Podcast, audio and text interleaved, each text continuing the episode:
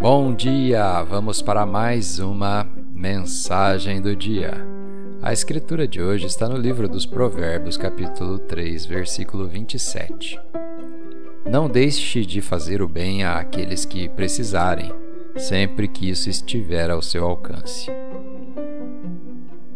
O tema de hoje: Seja bênção também. O provérbio de hoje diz que quando você percebe que pode ser uma bênção, quando tem os recursos para ajudar uma pessoa necessitada, ou quando pode ensinar as habilidades que aprendeu, não adie. Você até pode pensar: não posso ajudá-los, eu tenho que me concentrar em resolver os meus próprios problemas. Mas quando você faz sacrifícios para ajudar os sonhos de outras pessoas a se realizarem, Deus sempre ajudará a realizar os seus sonhos. À medida que você abençoa os outros, Ele lhes mostra favor, Deus vai te abençoar e vai te favorecer. Não viva focado apenas em si mesmo, suas dificuldades, sua doença, seus problemas no trabalho. Vá e seja uma bênção para quem precisa.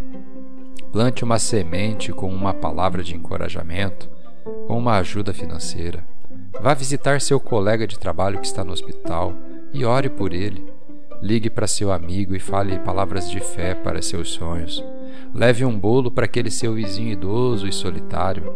Quando você ajuda a resolver os problemas deles, você também está colocando em movimento um milagre para si mesmo e Deus vai atuar nos seus problemas. Vamos fazer uma oração? Pai, Obrigado por tudo que o Senhor me proporcionou e que agora também posso usar para ajudar alguém a resolver seus problemas. Obrigado porque eu tenho algo para dar, alguma bênção para transmitir, uma palavra para encorajar a realizar os seus sonhos. Eu acredito que o Senhor também fará os meus sonhos acontecerem. Em nome de Jesus. Amém.